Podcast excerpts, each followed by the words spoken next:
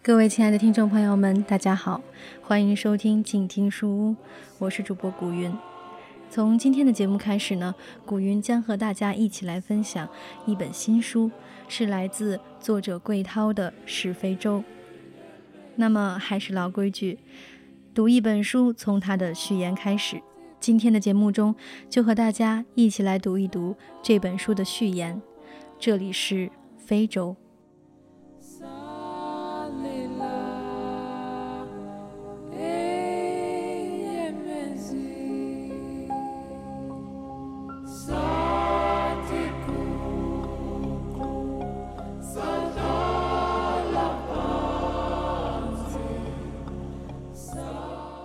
四十多年前，毛主席把刚果总统赠送给他的非洲芒果转送给了首都工人毛泽东思想宣传队。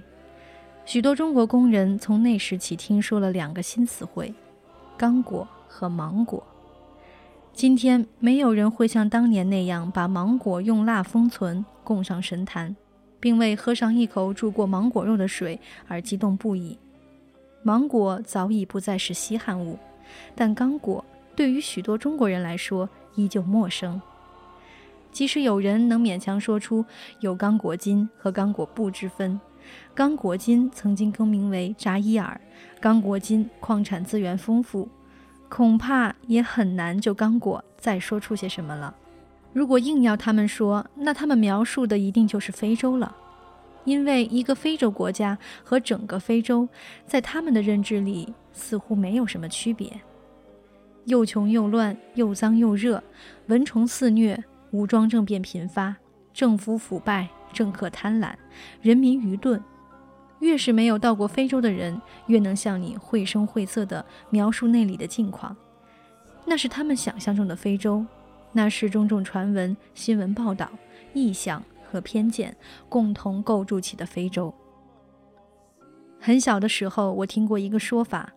非洲人不吃巧克力。因为他们怕咬到自己巧克力色的手指，我一直记着这个带有种族主义色彩的笑话，他们暗示着黑皮肤的非洲人又蠢又笨。后来我知道了，非洲人不全是黑皮肤，知道了西非是全世界最主要的可可产区，知道了非洲走出了世界上第一个智者，走出了自由斗士纳尔逊·曼德拉和绿色斗士旺加里·马他伊。我越来越觉得非洲人不吃巧克力的说法滑稽愚蠢。你可能会说，巧克力这样的说法没几个中国人会当真，但其他类似巧克力的真理呢？非洲人懒，非洲人喜欢骗人，非洲人搞民主越搞越乱，非洲人就知道伸手要援助。即使你不同意这样的说法，你能说出他们错在何处吗？从没想过有一天。我会来到非洲，在这里生活、工作，并亲眼看到非洲人，亲眼见到吃巧克力的非洲人。而在这里待得越久，我就越有必要写一写非洲旅游和非洲动物之外的东西。非洲人真的又懒又笨吗？非洲人怎么看待援助？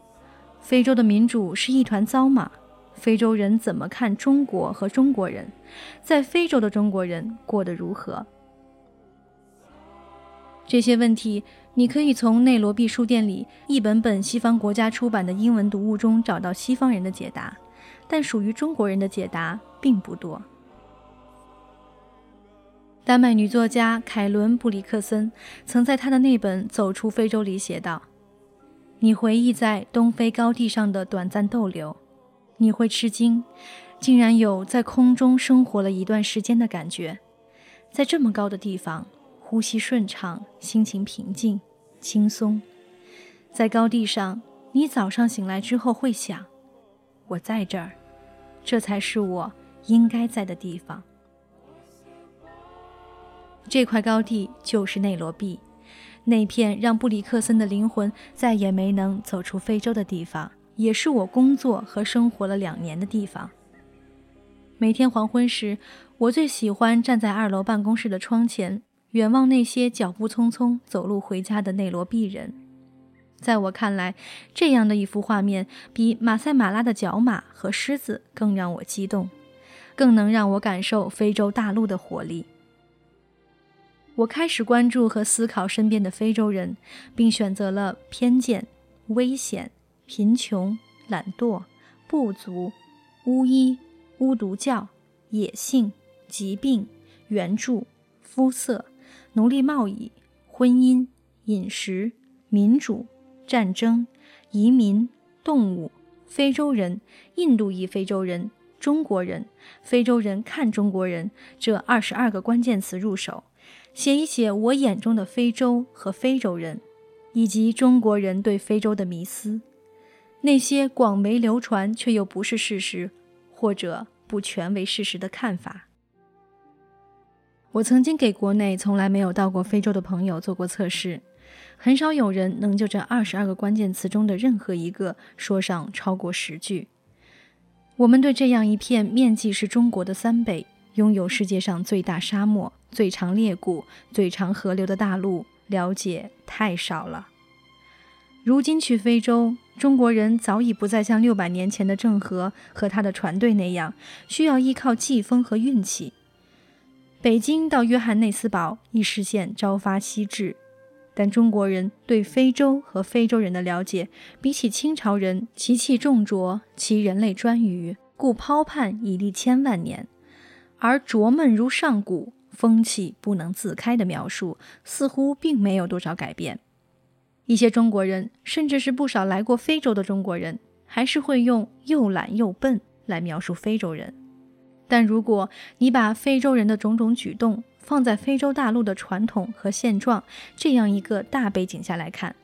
你会对非洲人有更深刻的理解。想想吧，生活在一个一下雨就停电的铁皮房里，穿的全是小摊上买到的欧美人穿剩的二手衣物，每天步行两个小时去工作。一个小时才赚几块钱，出门走两步就一身汗。这其中的任何一项，如果发生在你身上，都能让你的想法和行为方式变得奇怪。同样，如果你把非洲的选举乱局、能源诅咒，或是政府腐败与这片大陆的不足多样性和复杂性、非洲奴隶贸易和被殖民掠夺的历史，以及世界大国在非洲的势力影响结合来看，你就会发现，奇怪的非洲并没有那么怪。我不想人云亦云，也不想标新立异，我只想告诉你我看到的非洲。自从2010年2月28日来到内罗毕的那天起，我就决定多走、多看、多想。我的日常工作是每天编辑。签发撒哈拉以南非洲四十多个国家新华社记者和报道员发回的英文稿件，但我始终是个不安分的编辑。我利用一切业余时间出门或是出差采访。非洲之角的埃塞俄比亚，东非的肯尼亚、乌干达，西非的加纳、贝宁、多哥，北非的埃及、利比亚，南部非洲的马拉维、纳米比亚。所到之处，都尽可能多的倾听、记录和拍摄。不管是非盟委员会主席、国家总统、部长，或是门卫、司机、贫民窟里的卖炭翁、爆炸袭击中的幸存者，亦或是非洲的华裔、中国建筑工人，只要有机会，我就与他们交谈，因为我坚信，他们都比我更了解非洲。两年里，我把我看到的。听到的、想到的，写成六十多篇关于非洲的稿件，发表在《环球》杂志和《国际先驱导报》，并在微博上发布了三百张我在非洲拍摄的照片，用三百条非洲谚语，以飞燕有云的形式对他们进行解读。这些文字和图片都成为这本书的主要素材。就像耶鲁、瑞奇蒙德和菲利斯·耶斯特林在他们的那本解读非洲人中所说的那样，正如没有典型的美国人和欧洲人一样，也没有典型的非洲人。我深知，任何描写非洲或者非洲人的尝试都会冒着以偏概全的风险，你可能去了坦桑尼亚和南非旅游，但回国的时候往往会和别人说我去了非洲。你也可能在内罗毕和坎帕拉工作过一段时间以后，会和别人说非洲四季如春。很多时候，我们往往在潜意识中认为非洲是一个国家。虽然非洲各国在许多方面有着惊人的相似性，但其实不要说东非与西非的巨大差别，在几乎所有非洲国家，走出首都就完全是另一个世界。为了弥补我没有在西非和南部非洲长期生活过的遗憾，每次落笔写“非洲”或者“非洲人”开头的句子前，我都会询问在非洲其他地方工作过或是正在那里工作的同事和朋友，参考他们的意见和建议，或是通过阅读书籍、数据以及分社记者传来的稿件，握游那些没有去过的非洲国家，和那些没有机会谋面的非洲人交谈。这本小书最终父子离不开许多人的支持和帮助。感谢我的妻子，她在我驻非洲的两年间，默默承受孤独和思念的煎熬，支持我的工作，倾听我的见闻，鼓励我的思考和写作，并逐字修改、校对书本文稿。感谢我们的爸爸妈妈，他们用查询肯尼亚的天气、关注非洲的每一次会议、爆炸。骚乱，或是不断打听哪里有特效防蚊药膏这样的方式关心我的工作和生活。我还要感谢新华社非洲总分社的各位领导、老师和同事，他们不但在我的工作和生活上给了我关心和帮助，还以各自对非洲的深入了解和不同感悟，影响着我对这片大陆的看法。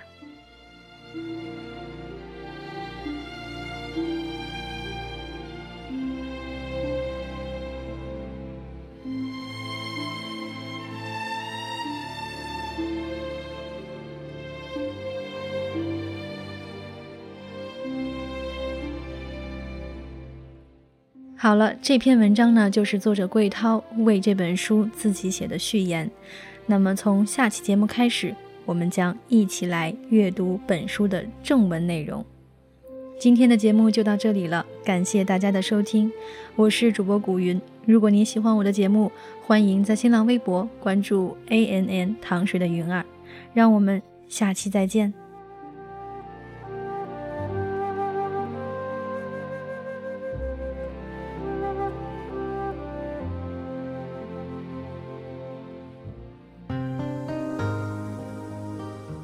本节目由静听有声工作室荣誉出品，